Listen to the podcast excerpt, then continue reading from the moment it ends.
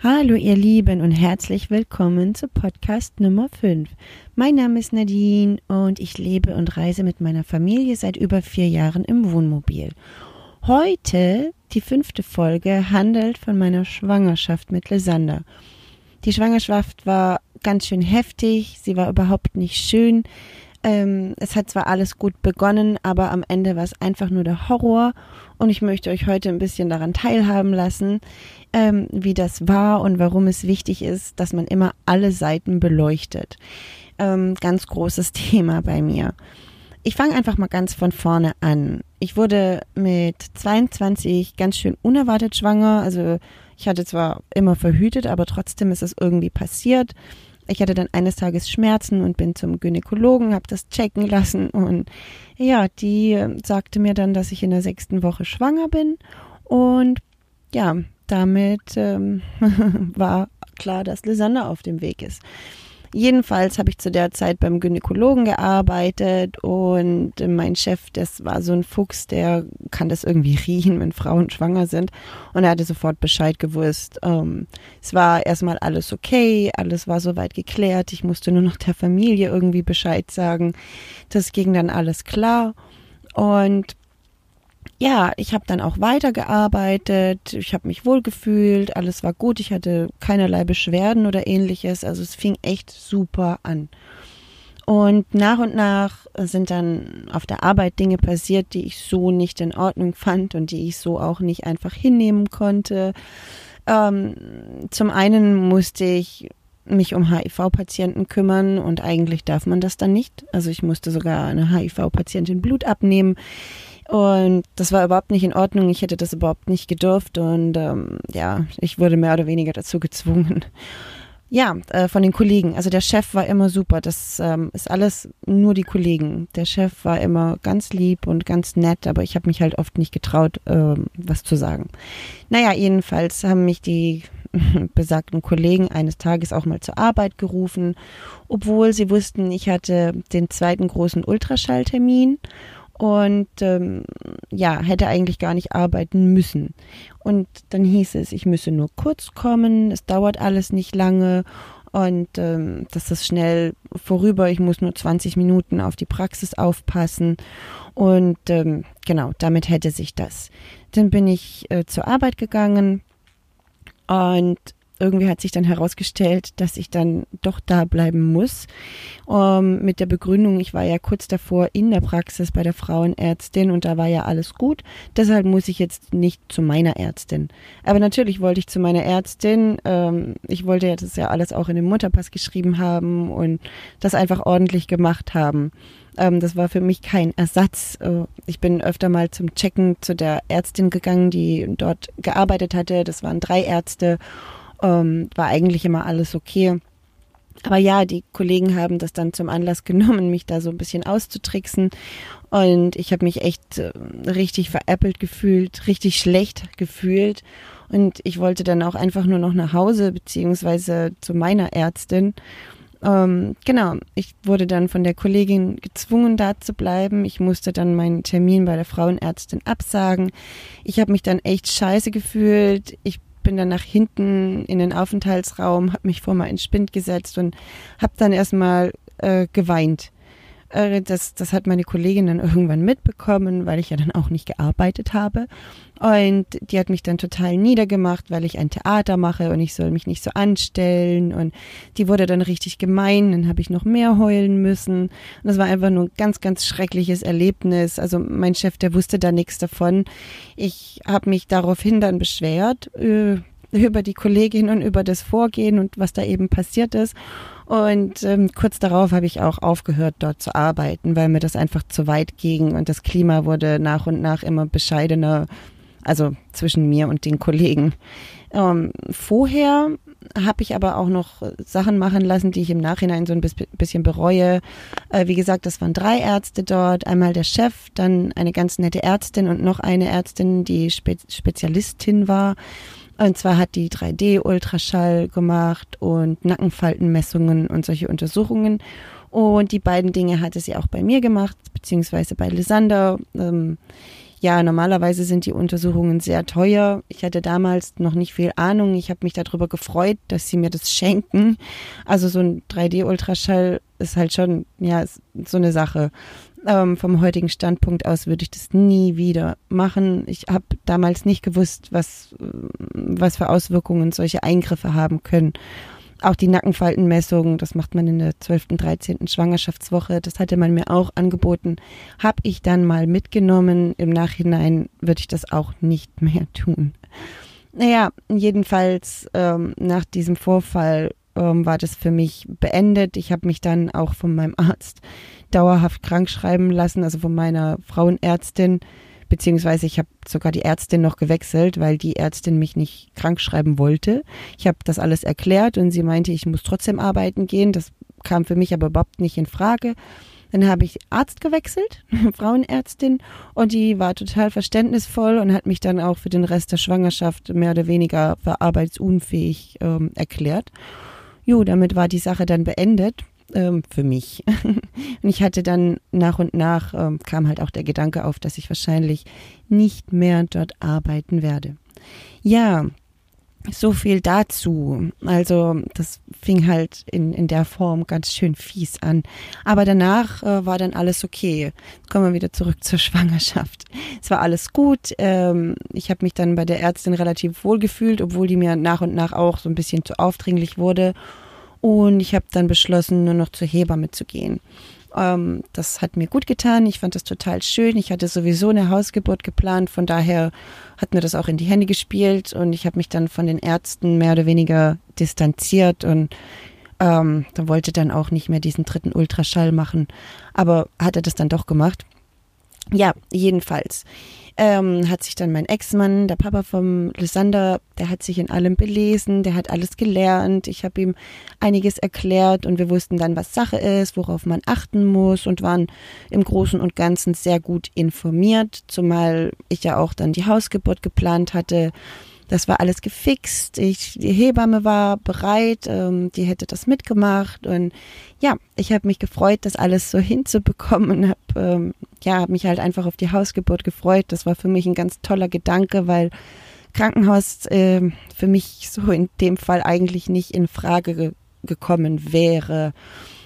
Ja, aber in der, ich glaube in der 32. oder 33. Schwangerschaftswoche, ich kann mich nicht mehr genau erinnern, hat sich dann plötzlich alles verändert. Ähm, es gab ähm, dann meine Hebamme, die hatte keine Zeit und ich musste zu einer anderen Hebamme. Äh, die Hebamme ähm, fand, dass ich zu weit weg wohne und dazu musste ich dann zu ihr kommen ins Geburtshaus. Das war von mir auch relativ weit weg. Ich musste dann 25 Kilometer weit mit dem Zug fahren. Das war ein bisschen umständlich, weil das Geburtshaus auch in der Stadtmitte war. Ja, auf jeden Fall dort angekommen. Dann hatte die Hebamme eine Vorsorge gemacht. Ähm, zuerst war alles in Ordnung und dann ist sie plötzlich ganz ernst geworden, weil der Eiweißwert nicht okay war.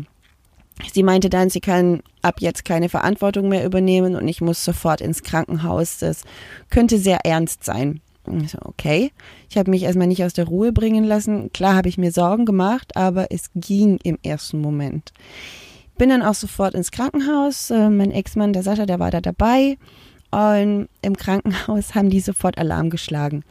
Die wollten, dass ich noch am selben Tag einen Kaiserschnitt durchführen lasse. Ich wurde in einen engen Raum gedrängt, zusammen mit fünf Ärzten, die mich ähm, dazu quasi überreden wollten. Die haben auf mich eingeredet, alle fünf. Die haben mir erklärt, ich werde jetzt sterben, mein Kind auch, wenn die den Kaiserschnitt nicht heute noch durchführen können. Ähm, die haben mir extreme Angst eingejagt. Ich wusste aber, dass ich mich eigentlich in dem Moment noch gut gefühlt hatte. Also ich hatte keinerlei Beschwerden. Ich hatte auch nicht das Gefühl, dass irgendwas schief läuft oder irgendwas falsch ist. Ähm, ja, also nach und nach wurde dann klar, dass es sich dabei um eine Präeklampsie handelt. Und wie gesagt, wurde auf mich eingeredet, ich muss jetzt sofort den Kaiserschnitt machen lassen.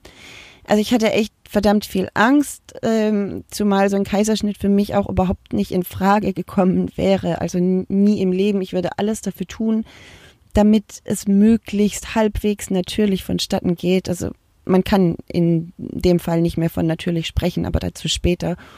trotzdem zu dem Zeitpunkt kam das einfach nicht in Frage, nicht für mich, nicht für mein Kind. Ich hatte in erster Linie an mein Kind gedacht, also nicht an mich, dass ich irgendwie eine Narbe bekäme oder das wehtun würde. Das wäre mir ja scheißegal gewesen. Das war eher ähm, für mein Baby. Ich wollte das nicht, weil es halt ähm, schon einen großen Unterschied gibt. Ich meine, wenn es sein muss, muss es sein und ich würde das natürlich auch machen lassen, auf jeden Fall. Nur wenn es nicht sein muss, dann eben nicht.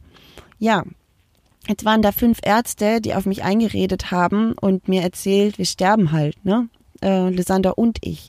Es sieht ganz schlimm aus, es ist überhaupt nicht gut und ähm, ich muss das jetzt sofort machen lassen. Die haben mir dann schon die Dokumente unter die Nase äh, gerieben, ich soll das jetzt unterschreiben und ich komme dann sofort auf Station XY ähm, genau, es gab dann eine ewige Diskussion. Also es war richtig heftig, ähm, die Diskussion zwischen den Ärzten und mir. Und auch Sascha hatte sich dann irgendwann eingemischt. Ich habe mich dann aber dazu entschieden, eine zweite Meinung einzuholen, wo auch mein Ex-Mann dann total dahinter stand. Ähm, also es war natürlich, könnt ihr euch vorstellen, ein, ein Riesendrama bei den Ärzten. Die wollten mich nicht gehen lassen. Die wollten mich jetzt schon fast dazu zwingen, diesen Kaiserschnitt ähm, noch am selben Abend durchführen zu lassen. Aber da ich mich eben gut gefühlt hatte und dachte, das müsse jetzt wirklich nicht sein, ähm, jetzt mal abgesehen von der Angst, die die mir eingejagt hatten, ne, ähm, wollte ich das einfach nicht. Ich meine, es war, es war schon echt hart. Und ich hatte überhaupt nicht das Gefühl, die hören mir zu. Äh, ich habe denen erklärt, ich möchte das nicht. Und die sagten mir, das wäre absolut unumgänglich. Und auch wenn ich eine zweite Meinung einholen würde, die würden mir auf jeden Fall dasselbe sagen. Und dann habe ich gesagt, okay, ja, aber ähm, heute Abend ist erst in sechs Stunden, also habe ich ja noch sechs Stunden Zeit, oder?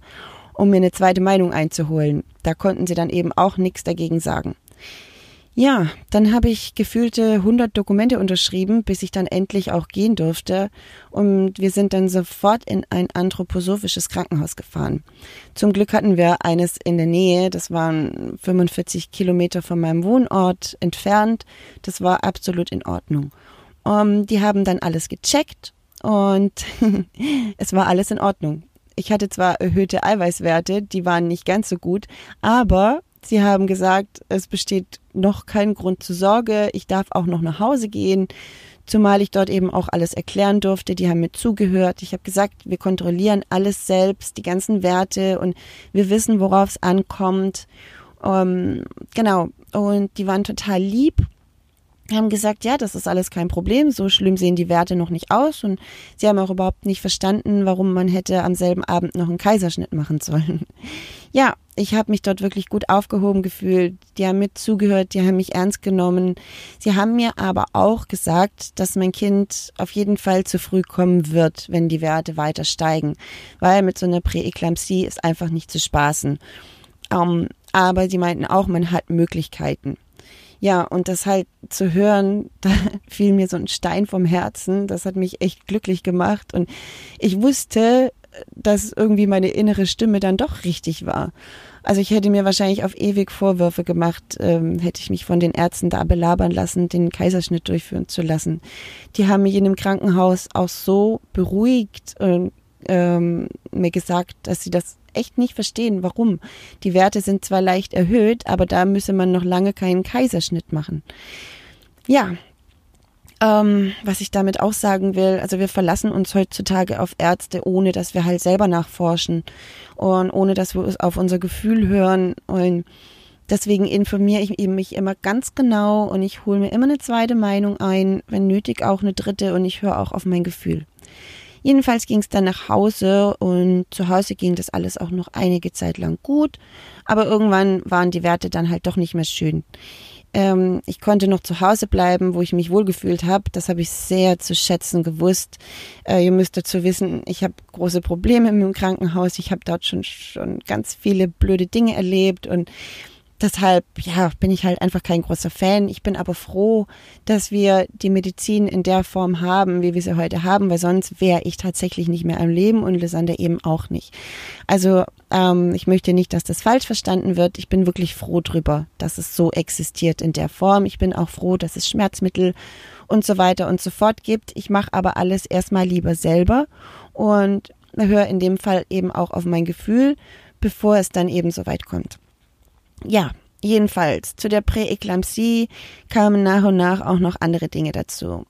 Also ihr müsst dazu auch wissen, ich habe Nierenprobleme, ich habe zwei unterschiedlich große Nieren, eine davon ist eine Schrumpfniere und die andere davon ist abnormal groß. Das ist so ein Szenario, ähm, wenn ihr zum Arzt geht und der Arzt dann noch die Kollegen holt, um sich das mal anzuschauen.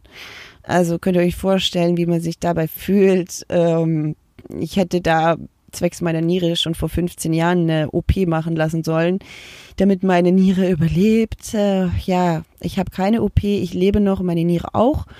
Äh, ich achte da einfach drauf und weiß eben damit umzugehen. Und ja, so. so viel dazu. Auch so ein bisschen Hintergrund hier. Jedenfalls ist meine Niere eben gequetscht gewesen. Die hat mir große Schmerzen bereitet. Äh, dazu habe ich auch noch Hüftprobleme bekommen. Ich konnte die letzten Wochen, die, äh, Schwangerschaftswochen nur an Krücken gehen. Das war dann kurz bevor ich dann endgültig im Krankenhaus lag, bin ich nur auf Krücken ähm, hin und her gelatscht. Dann war die Sache mit der Niere. Die kleine Niere, die konnte nicht mehr abfließen, weil sie eben eingequetscht war. Das waren ziemlich heftige Schmerzen und äh, das Krankenhaus hat mir dann äh, nahegelegt, eben einen Katheter zu le legen zu lassen. Ähm, Habe ich auch gemacht. Das war mehr oder weniger unumgänglich. Und weil ich nicht wollte, dass mein Baby Schmerzmittel oder irgendwas anderes chemisches abbekommt, habe ich das ohne alles durchführen lassen. Das nennt sich ein DJ-Katheter und der wird äh, zwischen den Beinen durch die entsprechenden Körperöffnungen eingeführt. Ja, das war auch eine interessante Erfahrung. Ich hatte äh, die komplette Sicht durch den Bildschirm, den die benutzt haben. Also sie haben das unten eingeführt und das alles auf dem Bildschirm beobachtet, damit der Katheter auch an die richtige Stelle rutscht mit so einer kleinen Kamera. Also die Leute waren echt nett. Äh, ich bin da nur kurz erschrocken, als die mit so einer Nadel kamen. lag ich auf dem OP-Tisch und bin ausgeflippt. Ich dachte, die wollten mir jetzt doch irgendwie ein Schmerzmittel geben, aber sie haben mir eben nur einen Zugang gelegt, dass falls meine Schmerzen zu groß werden oder ich bewusstlos werden sollte, dass sie mir dann eben schnell was verabreichen können. Damit war ich dann auch okay. Ja. Gut, ich saß dann im Rollstuhl anschließend. Bewegung war mehr oder weniger unmöglich, weil alles einfach nur noch geschmerzt hat. Es haben sich alle super um mich gekümmert, soweit es eben ging. Ähm, die Ärzte haben viel mit homöopathischen Mitteln gearbeitet. Ich habe dann im Krankenhaus eine ganz liebe Ärztin bekommen, die sich um mich gekümmert hat. Also ich lag dann schlussendlich auch im Krankenhaus. Ich konnte dann nicht mehr nach Hause, weil ich einfach zu große Schmerzen hatte und mich auch nicht mehr bewegen konnte. Ich war so der Spezialfall im Krankenhaus, ähm, weil halt dann echt nichts mehr ging. Mein Körper war total ausgelastet. Ich wollte halt einfach nur noch durchhalten damit mein Baby so lange wie möglich drin bleiben kann, damit sich so weit wie möglich entwickeln kann, bevor man eben endgültig einleiten muss. Also ich wusste, dass das früher oder später passieren wird. Ich war darauf vorbereitet und habe auch meinen Frieden damit gemacht. Ähm, ja, der Tag kam dann auch irgendwann. Ich habe äh, zwei Tage lang Pillen bekommen zur Einleitung und das hat nichts gebracht. Also ich habe Pillen gefressen, äh, Pille nach Pille nach Pille rein von den Ärzten und das hat absolut nichts gebracht, keine Wehen, nichts. Am dritten Tag habe ich dann ein zusätzliches Wehenmittel bekommen, weil die Pillen einfach nicht genug waren. Leute, ich dachte, äh, ich dachte, ich kann nicht mehr. Das kam mit einem Schlag. Ich habe gedacht, eine Lumbalpunktion tut weh. Ich dachte, eine Hirnhautentzündung tut weh. Ich dachte, als sie mir den DJ-Katheter gelegt haben, das tat weh. Und ich dachte auch viele andere Dinge. Aber das war einfach nur abartig. Ich bin echt nicht zimperlich, was Schmerz angeht. Ich halte vieles aus, aber das wirklich nicht. Ich habe mich noch nie so brüllen hören und ich wusste, wusste echt nicht, wie mir geschieht. Das Beste war, alle Zimmer waren in dem Moment mit Gebärenden belegt. Und ich musste warten. Leute, das war der, einer der krassesten Momente in meinem Leben. Ich konnte nicht mehr. Ich dachte, ich sterbe. Ich dachte, ich sterbe wirklich vor Schmerz. Dass ich überhaupt noch bei Bewusstsein war, hat mich gewundert. Ich, ich habe die Ärzte verflucht. Ich habe die Wehenmittel verflucht. Ich dachte, wenn mich jemand umbringt, ist sicher nicht die Geburt, sondern die Ärzte. Ich war super, super wütend. Und dann hatten die auch noch keinen Platz. Alle drei Zimmer belegt mit Frauen, die genau jetzt ihr Kind kriegen. Wisst ihr, wen bei der Einleitung, also wenn man eingeleitet wird, sind heftiger als natürliche Wehen. Aber die waren echt mehr als unnormal. Ich habe geschrien wie am Spieß. Also es kam immer wieder jemand, ich war nicht zu überhören und ich habe wahrscheinlich ganz schön vielen Schwangeren ganz schön viel Angst eingejagt. Ich habe echt alles übertönt mit meinem Gebrüll. Und ich bin normalerweise eher ruhig, wenn mir was wehtut. Ich nehme das ganz anders auf und habe mich total über mich selbst gewundert und dachte, das kann doch echt nicht wahr sein. Ich, ich muss stärker sein. Ich habe versucht, alle Kraft zusammenzunehmen. Äh, ich habe Angst gehabt, dass wenn ich bewusstlos werde, dass sie dann doch einen Kaiserschnitt machen. Und der Gedanke hat mich dann irgendwie oben gehalten. Ich habe mir viele Dinge eingeredet und habe halt einfach versucht, hier zu bleiben, also da zu bleiben, äh, nicht bewusstlos zu werden. Niemand konnte was tun. Alle standen nur da und konnten zuschauen. Das war ganz schlimm, vor allem für Lissanders Papa. Und meine Mama, die war jetzt auch nicht unbedingt ein Fan davon, dazuhören zu müssen. Und als irgendwann die anderen dann fertig waren mit Gebären, war ich auch endlich mal dran. Es war ein stundenlanger Kampf. Also es kam mir sowas von falsch vor. Ich dachte, das kann doch nicht sein. Eine Geburt kann nicht so vonstatten gehen. So so darf sich das nicht anfühlen. Ich habe mich und meinen Körper verflucht. Ich habe mich als Versagerin gefühlt. Ich habe mich so unfähig und so schwach gefühlt. Die Ärzte wollten mir immer wieder eine PDA geben und ich wollte das nicht. Ich dachte die ganze Zeit, ich halte das lieber aus, dann weiß ich, was passiert. Also das waren so meine Gedanken und ich wollte auch unbedingt stark genug sein, weil ich dachte, wenn ich das nicht ohne schaffe, dann habe ich noch mehr versagt, als ich sowieso schon habe. Also irgendwann wurde dann alles so ein bisschen weißlich und so verschwommen und irgendwie eine ganz komische Atmosphäre. Der Schmerz war mehr als präsent und ich hatte so, so ein seltsames Gefühl einfach. Das war dann irgendwie schön und einfach seltsam. Ich kann es nicht richtig beschreiben. Ich habe dann einfach nur noch PDA geflüstert. Äh, ich konnte einfach nicht mehr. Die Ärzte, die standen nur da und haben versucht, so gut es geht zu helfen und alles zu überwachen. Und da waren insgesamt zwei Ärzte und zwei Hebammen mit dabei, äh, weil, wie gesagt, ich war ein Spezialfall. Und als ich das dann geflüstert hatte, haben sie sofort verstanden und sie haben mir das verdammte Ding gespritzt.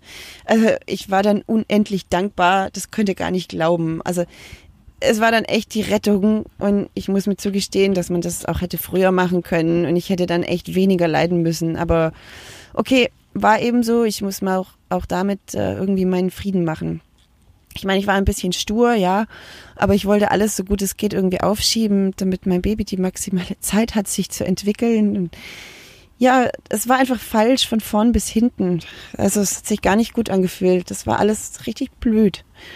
Nach der PDA ging dann alles relativ schnell, zumindest in meinen Gedanken kam mir das so vor. Ich war total am Ende meiner Kräfte, aber die Schmerzen waren zumindest dann weg und Lisanna, der wurde dann schlussendlich mit der Saugglocke geholt. Der hat sich keinen Zentimeter mehr bewegt. Der ist in meinem Becken stecken geblieben. Ich habe nicht viel davon mitbekommen äh, durch die PDA. Und äh, es wurde dann auch noch so ein Dammschnitt durchgeführt. Den habe ich nicht gespürt. Das war nur ein dumpfes Geräusch und dann war da plötzlich mehr Platz zwischen den Beinen. Dann haben sie Lisanne mit der Glocke rausgezogen. Ähm, sie haben ihn dann gleich, äh, nachdem er draußen war, auf meine Brust gelegt. Äh, er hat dann meine Hand geschnappt. Äh, das war dann ein total schöner Moment. Das war endlich geschafft. Äh, ich hatte keine Schmerzen mehr. Der Lister, der war da und er hat auch meine Hand genommen und ich habe gemerkt, er will einfach nicht mehr weg. Er hatte sofort geatmet, aber trotzdem haben sie ihn mir weggenommen. Sie haben ihn mir trotzdem weggenommen und auf die Frühchen-Intensivstation gebracht und mein Ex-Mann, der Sascha, ist dann mitgegangen. Das war ein mini, minimaler Trost. Äh, ich habe mich richtig scheiße gefühlt. Ähm, mehr als eine Versagerin, noch viel schlimmer. Ich wurde dann zugenäht. Die Ärztin hat versucht, mich aufzumuntern. Die war super, super lieb und hat sich ganz toll um mich gekümmert. Ich wurde dann anschließend auf die Wochenstation gebracht und das war wirklich grausam. Die haben dann alle nach meinem Baby gefragt. Ich habe dann immer wieder geheult und gesagt, ich habe kein Baby. Die haben mir mein Baby weggenommen. Ich hatte versagt in meinen Augen, absolut. Ich war das, also ich war unterste Schublade in meinen Augen. Ich hatte kein Baby, ich hatte nur Schmerzen und das hat sich richtig blöd angefühlt, als alle lächelnd reinkamen. Oh, wo ist ihr Baby? Und was ist es denn? Junge Mädchen? Und kannst nur sagen, ich habe kein Baby. Ich habe versagt, mein Baby liegt auf der Intensivstation. Ich war innen total kaputt, ich war außen sowieso total kaputt, mein Intimbereich war aufgerissen, die ständigen Untersuchungen waren mehr als demütigend. Obwohl die alles super lieb waren, muss ich schon dazu sagen. Die haben mich ganz lieb begleitet, auch die zwei Wochen danach, als ich noch im Krankenhaus lag und die weitere Zeit mit Lysander dann auf der Intensivstation. Ja, liebe Leute, das war meine Geburt mit Lysander. Ich wünsche das keinem. Im Nachhinein würde ich vieles anders machen. Ich würde besser aufpassen. Ich würde ähm, einfach auch eine, früher eine PDA nehmen und ach, keine Ahnung. Ich würde vieles wahrscheinlich ganz anders machen. Im nächsten Teil erzähle ich euch von der Frühchen-Intensivstation. Also den Teil möchte ich euch auch noch erzählen, wie das war, wie das war, als ich nicht laufen konnte. Ich saß dann im Rollstuhl. Ich hatte dann einen Eltern-Kind-Raum und schlussendlich hat man mir erzählt, ich darf nie wieder schwanger werden, weil ich dann auf jeden Fall, ähm, naja, sie haben mich dann als ja, verrückt bezeichnet, als ich gesagt habe, ich möchte noch ein zweites Kind. Und dann haben sie mir erklärt, ich darf nie wieder schwanger werden, weil dann viel schlimmere Dinge passieren können. Aber dazu erzähle ich euch dann mehr im nächsten Podcast. Ich hoffe, ihr bleibt dran. Wenn es euch gefallen hat, lasst mir doch einen Kommentar da, bewertet den Podcast. Das würde mich sehr freuen und dem Podcast weiterhelfen. Und das motiviert mich dann auch hier weiterzumachen. So, ihr Lieben, bis zum nächsten Mal beim wilden Leben. Ciao, ciao.